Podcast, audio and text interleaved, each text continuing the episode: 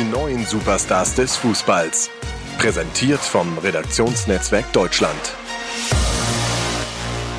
Teil 13. Vinicius Junior. Der teuerste Bubi der Welt. Als Real Madrid seinen Transfer für 61 Millionen Euro verkündete, war Vinicius Junior gerade mal 16 Jahre alt. In der großen, weiten Fußballwelt kennt diesen Jubel eigentlich fast jeder, bestehend aus einem Anlauf, einem Absprung, einer 180-Grad-Drehung und einer Landung mit nach hinten ausgestreckten Armen.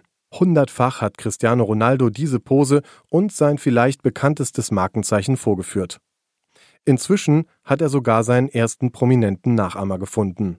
Als Vinicius José Pajau de Oliveira Jr. Anfang März mit seinem Treffer einen 2-0-Sieg im bedeutsamen Classico gegen den FC Barcelona auf den Weg gebracht hatte, hob der junge Brasilianer ebenfalls ab.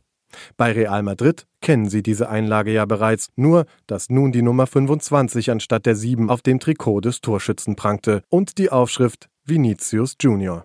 Erstmals aufgetaucht im Ronaldo-Segment der Branche war dieser Name bereits im Jahr 2017. Stehen sollte er zu jenem Zeitpunkt für ein neues Wunderkind vom Zuckerhut.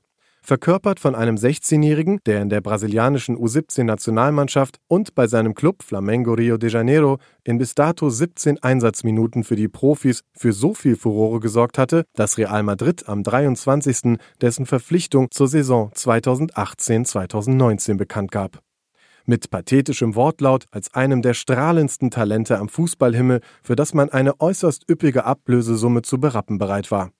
45 Millionen Euro wurden an den brasilianischen Club überwiesen. 8 Millionen gingen an die Spielerseite und weitere 8 Millionen an die Beraterseite. Macht in Summe 61 Millionen Euro.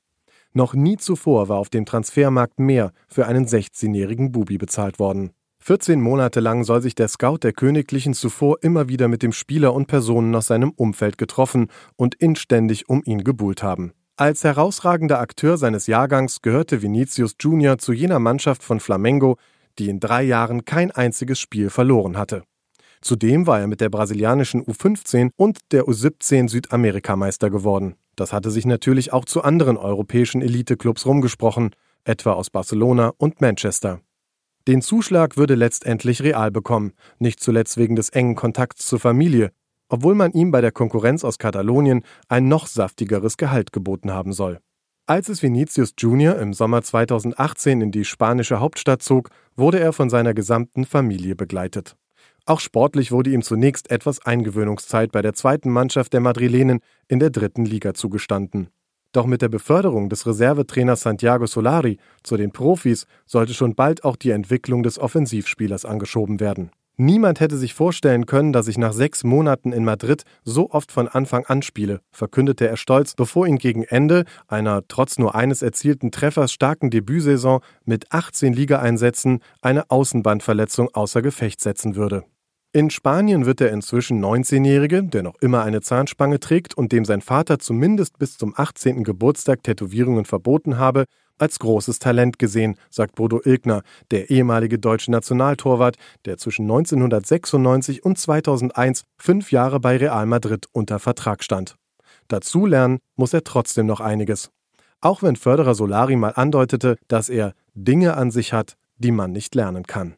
Ilgner hat den einmaligen brasilianischen Nationalspieler bislang als agilen, spielfreudigen Spieler erlebt, der aus der Lust und der Freude herauskommt und von dem man immer eine Überraschung erwarten kann. Mehr Zielstrebigkeit müsse er jedoch noch in seine Aktionen bekommen. Dafür, dass der Rechtsfuß nämlich in der vordersten Offensivreihe eines Weltklasse-Teams zum Einsatz kommt, meistens als Linksaußen, manchmal auch als Stürmer, sei seine Trefferquote noch ausbaufähig. In seiner zweiten Saison bei Real steht Vinicius Junior nach 19 Ligaspielen mit elf Einwechslungen ebenfalls erst bei zwei Treffern und einer Vorlage.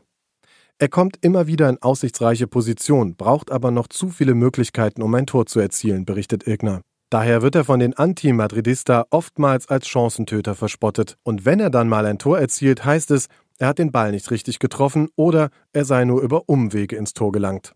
So hatte Vini übrigens auch seinen Treffer gegen den FC Barcelona erzielt. Keeper Marc-André Ter Stegen hatte er nur überwinden können, weil Gérard Piquet seinen Schuss noch entscheidend abfälschte.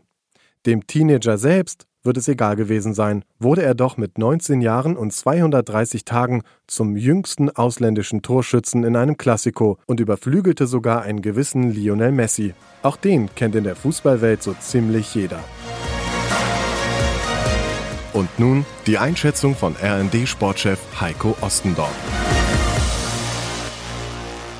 Wenn Real Madrid in Summe 61 Millionen Euro für einen 16-Jährigen zahlt, muss man kein Prophet sein, um zu ahnen, dass es sich hierbei um einen der umworbensten und besten Spieler seiner Altersklasse handeln muss.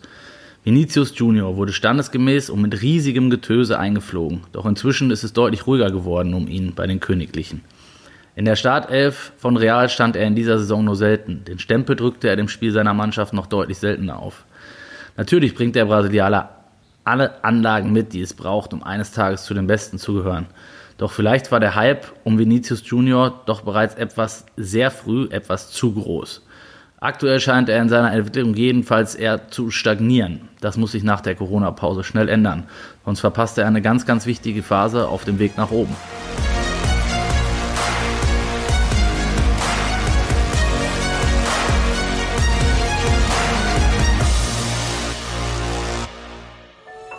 Dies war eine Produktion der Podcast-Bande.